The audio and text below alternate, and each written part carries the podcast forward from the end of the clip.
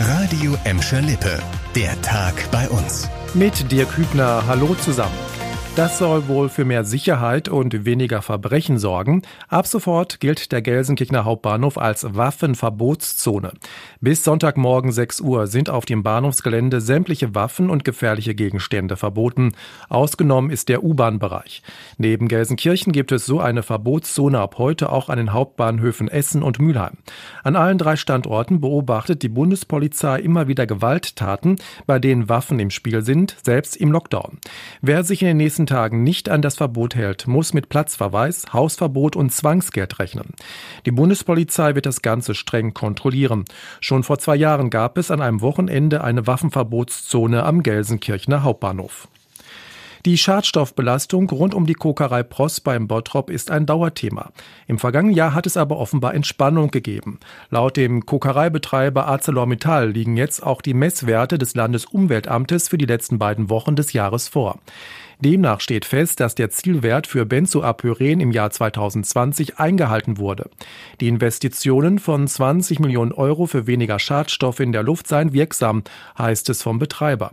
Das Unternehmen will in die Bottropper Kokerei weiter investieren, damit die Öfen noch 20 Jahre laufen können. Anwohner der Kokerei protestieren immer wieder gegen die Schadstoffbelastung in Wellheim und Badenbrock. Für NRW-Ministerpräsident Laschet ist der Traum von Olympischen Spielen an Rhein und Ruhr noch nicht geplatzt. Er wolle für diese Bewerbung weiter kämpfen, sagte er heute im Düsseldorfer Landtag. Das Internationale Olympische Komitee hatte entschieden, nur mit Brisbane in Australien über die Ausrichtung der Spiele im Jahr 2032 zu verhandeln. Mit historischem Gespür sei auch eine Bewerbung für die Spiele 2036 möglich, sagte Laschet im Landtag. Gerade 100 Jahre nach den Berliner Spielen wäre es doch ein Signal in die multikulturellste Region in ganz Europa, wo Menschen anders zusammenleben, wo Nachhaltigkeit gelebt wird, gerade dann dahin zu gehen. Bei der Bewerbung aus NRW spielt Gelsenkirchen eine große Rolle. Nach ersten Ideen könnten in der Feldins Arena die Schwimmwettbewerbe stattfinden. Für US-Nationalspieler Weston McKenney ist das Kapitel Schalke endgültig vorbei. Juventus Turin hat den ausgeliehenen Mittelfeldspieler jetzt fest verpflichtet. Schalke hatte McKenney im Sommer vergangenen Jahres an die Norditaliener ausgeliehen und zwar mit einer Kaufoption. Die hat Juve jetzt vorzeitig gezogen. Mit dem endgültigen Wechsel habe Schalke größere Planungssicherheit für die neue Saison, heißt es vom Vorstand.